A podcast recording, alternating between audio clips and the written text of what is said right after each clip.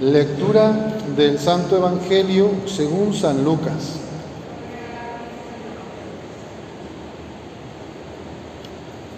En aquel tiempo los apóstoles dijeron al Señor, aumentanos la fe. El Señor les contestó, si tuvieran fe, aunque fuera tan pequeña como una semilla de mostaza, podrían decirle a ese árbol frondoso, arráncate de raíz y plántate en el mar y los obedecería. ¿Quién de ustedes, si tiene un siervo que labra la tierra o pastorea los rebaños, le dice cuando éste regresa del campo, entra enseguida y ponte a comer? ¿No le diría más bien, prepárame de comer y disponte a servirme? Para que yo coma y beba. Después comerás y beberás tú. ¿Tendrá acaso que mostrarse agradecido con el siervo porque éste cumplió con su obligación? Así también ustedes, cuando hayan cumplido todo lo que se les mandó, digan, no somos más que siervos, solo hemos hecho lo que teníamos que hacer.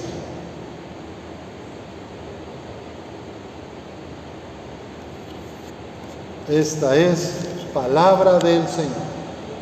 Gloria ti, Señor Jesús. Pueden tomar asiento.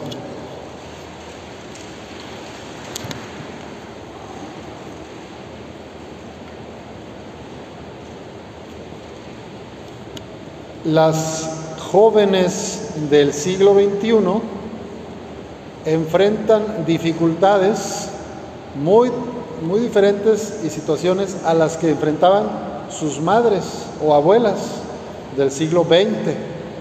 Ustedes ya son de este siglo.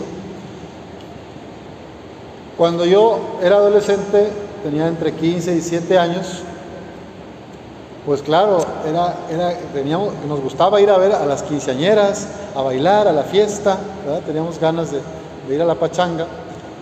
Y en mis tiempos, en, la ciudad de la que vengo, es Lagos de Moreno, Jalisco, no había ningún riesgo. La gente iba a la discoteca y podía salir a la una, dos de la mañana y caminabas a tu casa. Y las chicas igual caminaban dos, tres amigas y llegaban a su casa. Hoy día es imposible que una mujer adolescente, menor de edad o joven o casada en la noche anda en la calle sola. Es muy peligroso este país.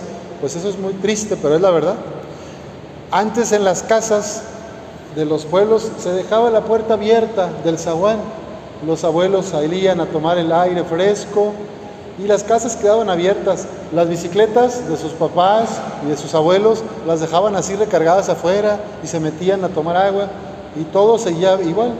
Hoy si dejas tu bicicleta afuera de tu casa o la cochera entreabierta, probablemente cuando salgas ya se desapareció. Son tiempos diferentes. Hay cosas muy buenas en este mundo y en este siglo, pero también hay cosas que añoramos. A ustedes les toca vivir esta ola del feminismo, ¿verdad? Que tiene muchas aristas. Hay un feminismo o un movimiento sano que tiene que ver con buscar la igualdad entre el hombre y la mujer y que tengan roles iguales y derechos y acceso a los mismos privilegios que los hombres en salud, en educación, en las empresas. Eso está bien y eso es muy cristiano y eso Jesús lo aplaude. Pero hay otros feminismos pues que tienen un arraigo en la cultura de la muerte. De eso las prevengo. Cuídense de si quieren ser parte del cambio para el bien de las mujeres, pues no caigan en esa tentación, como algunas chicas universitarias o más grandes, de hacerse como machistas, pero siendo mujeres. No sé si me explico. O sea, algunas mujeres toman la violencia, el vandalismo, este, marchas y hacen cosas, este, o, o matar una vida, ¿verdad?, en el vientre, y piensan que eso es libertad. Bueno, no nos vayamos a equivocar, Les digo porque esa es otra realidad que ustedes van a enfrentar en su maduración. Y les digo algo bonito, no están solas, están sus papás, sus mamás, sus abuelas, para orientarlas en todas las dudas que tengan en materia de afectividad, de noviazgo, pues de relaciones interpersonales. Jesús es el rey de la vida, quiere lo mejor para ti, para cada uno de ustedes, para todos. Y nosotros el Evangelio que promovemos es el Evangelio de la vida, la cultura de la vida.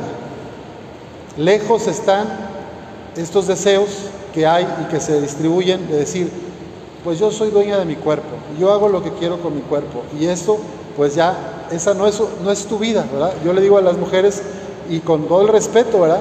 Pues esa ya no es tu vida, la tienes en tu cuerpo, pero es una vida distinta. Entonces, tengamos cuidado de los discursos y de los favores o de lo que a veces se nos ofrece en la cultura. Algo importante también, chicas, es que las drogas están al orden del día. En los tiempos de sus padres era muy difícil acceder o solo en lugares muy especiales podías tener acceso o te ofrecían droga. Hoy día, afuera de las escuelas, afuera de las secundarias, de las prepas, hay droga. Entonces, tengan en cuenta eso.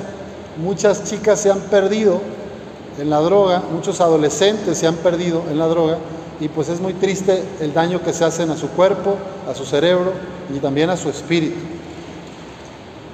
Pero no vine a hablarles solo de las dificultades, de lo duro que enfrenta la humanidad y la familia hoy. Les voy a hablar también de cosas buenas.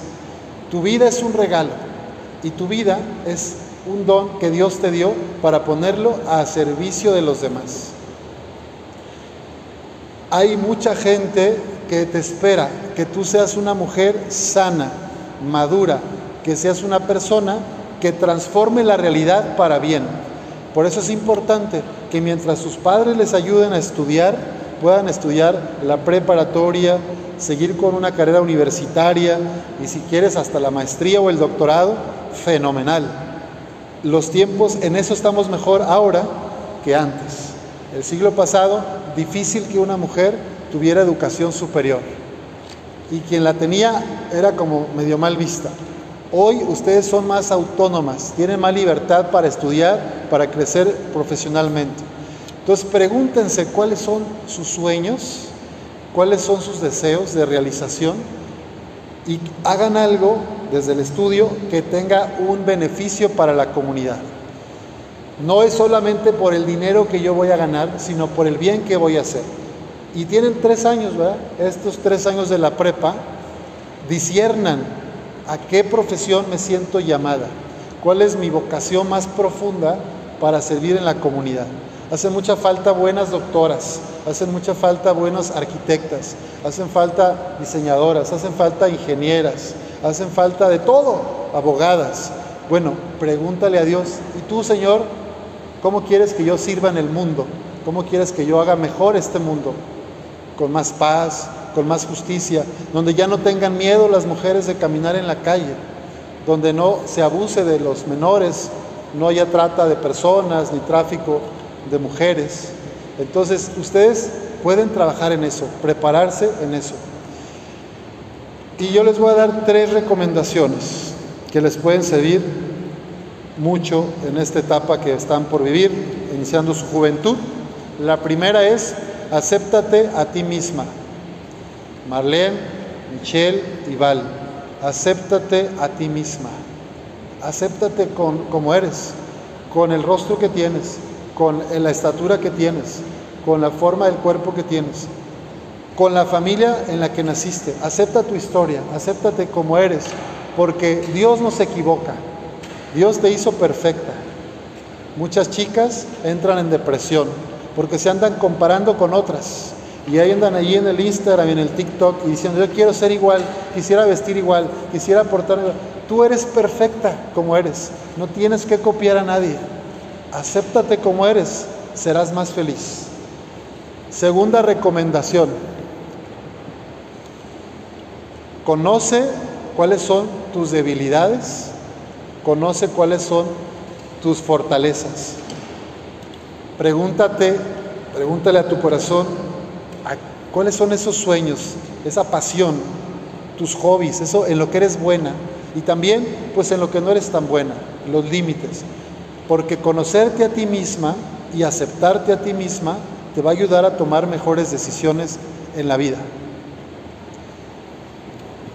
Y la tercera y más importante es acércate al corazón de Jesús y al corazón de María.